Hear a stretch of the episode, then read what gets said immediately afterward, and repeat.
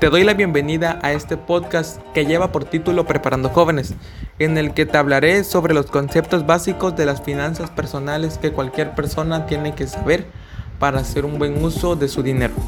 El capítulo de hoy se titula Presupuesto. Presupuesto. ¿Qué, qué es realmente el presupuesto? ¿Estoy obligado a hacer uno? La respuesta es que sí, pero no todos funcionan realmente. El presupuesto más que nada se hizo para que tú como persona sepas manejar, sepas a dónde va tu dinero, para que tú tengas un mayor control sobre tus ingresos y sobre tus egresos.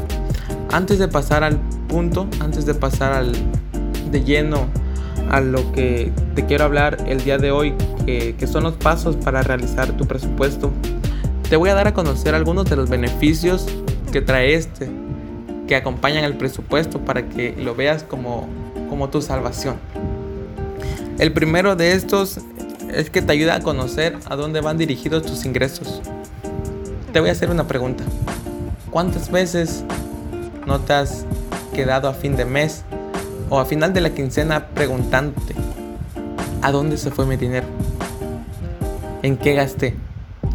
Pues esto es más común de lo que tú más común de lo que tú crees.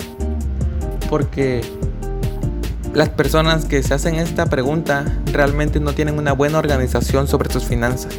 Realmente solamente compran por comprar y al final de la quincena o del mes no saben qué se lo gastaron. Para eso fue diseñada esta herramienta, para que tú como persona sepas cuáles son las cosas en las que gastaste, para que tengas un control sobre los productos en los que tú inviertes tu dinero. Cuando digo de invertir, no digo de invertir en la bolsa de valores o un negocio, sino de invertir en ti como persona, en los productos que tú compras en el supermercado cuando vas a hacer tu despensa. El, el beneficio siguiente del que te voy a hablar es que te ayuda, el presupuesto te ayuda a comprar de una manera más racional y no de una manera más emocional. ¿A qué se refiere esto? Pues te voy a dar un ejemplo cuando tú vas a hacer tu despensa, tienes que analizar el producto, tienes que racionar si realmente lo ocupas, si realmente es necesario para ti, si realmente le vas a dar un buen uso y te va a traer un beneficio. Y si lo compras pues de manera emocional, pues lo compras por comprar, lo compras porque tal vez está de moda, porque tal vez tiene un descuento, 3x2, 50% de descuento. Créeme que ahí no estás haciendo una buena compra y no estás comprando racional. Solamente estás fingiendo, te estás engañando a ti mismo que estás haciendo una buena compra cuando realmente no lo necesitas. Otro beneficio que pues ya te podrás haber percatado es que te ayuda a tomar una mejor decisión sobre tu dinero. Te ayuda a tomar mejores decisiones al momento de adquirir un producto, de inscribirte al gimnasio, si realmente lo vas a ocupar, si realmente te va a traer un beneficio, si realmente tú lo necesitas. Bien, ya con estos beneficios que te puede traer el presupuesto, te voy a dar a conocer los pasos para realizar uno. El presupuesto está conformado por tres grupos.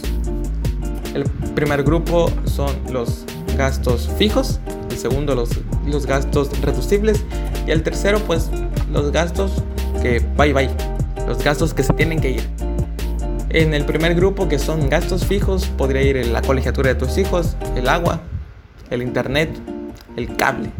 Esos son gastos que toda persona tiene y que pues nunca van a desaparecer. Por eso eso representa un gasto fijo porque siempre, siempre va a estar ahí ese dinero. Siempre vas a tener que estar cubriendo esos gastos. Por ende, siempre tienes que reservar dinero para estos. El siguiente grupo son los gastos reducibles. Un ejemplo es el dinero que tú ocupas para hacer tu despensa, el dinero que ocupas para hacer tu súper. Si bien realmente la comida o el súper es sumamente importante, ¿por qué no está dentro de los gastos fijos? Pues verás, no está dentro por una sola razón. Porque dentro de este dinero tú incluyes dinero para comprar cosas que no necesitas. Si ya te estoy diciendo que que vas a comprar de una manera más racional no de una manera más emocional, pues van a decaer varios productos. Por ende, el dinero se va a reducir. Por ende, tú vas a saber elegir los productos que te van a ser de beneficio o los que te van a ser de maleficio. Por eso este grupo se puede reducir, más no eliminar, porque también la comida es algo sumamente indispensable. Y el último son los gastos que tienes que eliminar por completo. Vaya, son gastos que tal vez a muchos les duelan porque son pues los gastos que ocupan a muchos para las salidas, gastos para ir al cine, gastos para pues tu servicio de streaming como Netflix, para pagar ciertas cosas como tu cuenta de Spotify y tal vez muchos sí lo ocupen, pero la gran mayoría pues lo paga por pagar, paga por aparentar, paga por tenerlo ahí. Si realmente lo vas a ocupar, pues ocúpalo. Pero si realmente no lo ocupas, si realmente no te está trayendo ningún beneficio, pues dile adiós. Puedes invertir ese dinero en algo más. Puedes invertir ese, ese dinero en ti, en una actividad física, en un viaje. No te estoy diciendo que lo hagas si, si realmente no lo necesitas o si no tienes tiempo.